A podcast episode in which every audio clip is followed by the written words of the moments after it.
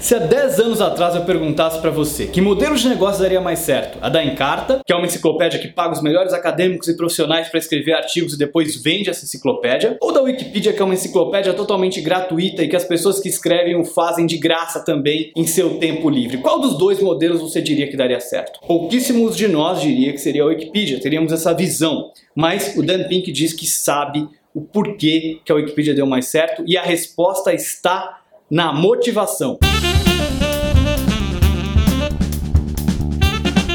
Essa é uma das melhores palestras que eu já assisti no TED Talks. Eu vou deixar aqui para vocês a referência dessa palestra, do link dessa palestra para vocês assistirem. Mas o Dan Pink fala sobre motivação. É um livro que ele escreveu, o livro chama Drive, em português, Motivação 3.0. E é um livro muito bacana em que ele fala justamente sobre o que engaja as pessoas, o que move as pessoas de verdade.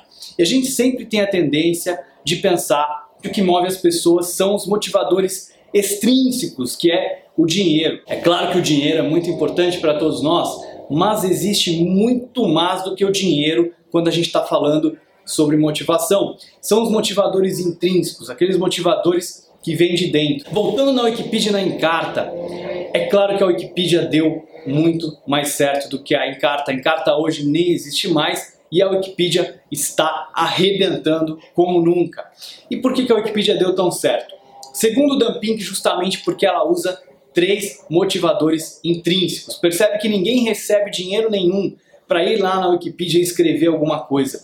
Mas tem três motivadores intrínsecos muito importantes que motivam as pessoas a fazer esse trabalho. E o mais interessante é que você pode também pensar a respeito deles para motivar melhor os seus colaboradores, inclusive para você mesmo trabalhar também mais motivado. O primeiro motivador intrínseco é a maestria.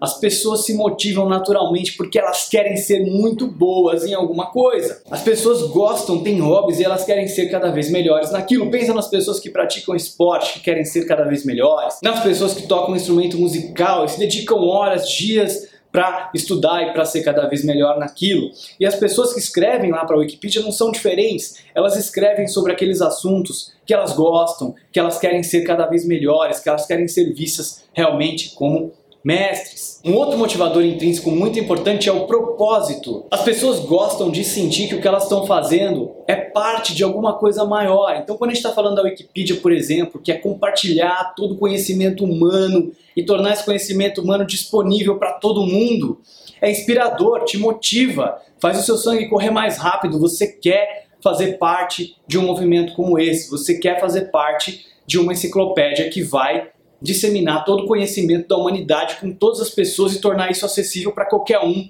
independente de qualquer coisa, para que ela possa melhorar o seu conhecimento. Então isso te dá propósito, te dá sentido e você quer participar, você quer fazer parte disso. E o terceiro motivador intrínseco, não menos importante do que os anteriores, é a autonomia. Perceba que as pessoas podem escolher sobre o que elas vão escrever, escolher a hora, quando elas vão participar, quando elas vão escrever. Elas podem ir lá e mudar o conteúdo sem pedir para ninguém. Quer dizer, elas se sentem no controle, elas têm liberdade, elas estão no comando do que elas estão fazendo.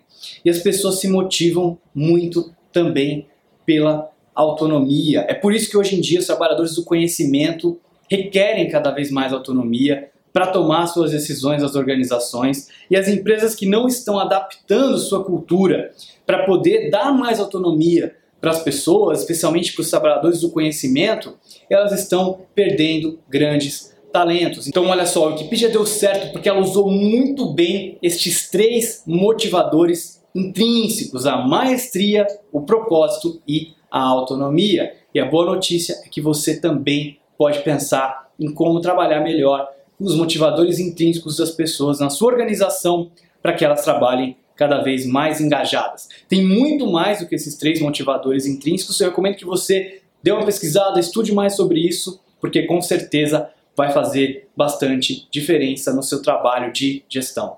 Muito obrigado, espero que você tenha gostado do assunto. Não esquece de dar um like no vídeo, deixar o seu comentário e se você está ouvindo pelo iTunes, pelo podcast, não se esqueça de deixar um review do podcast na iTunes Store.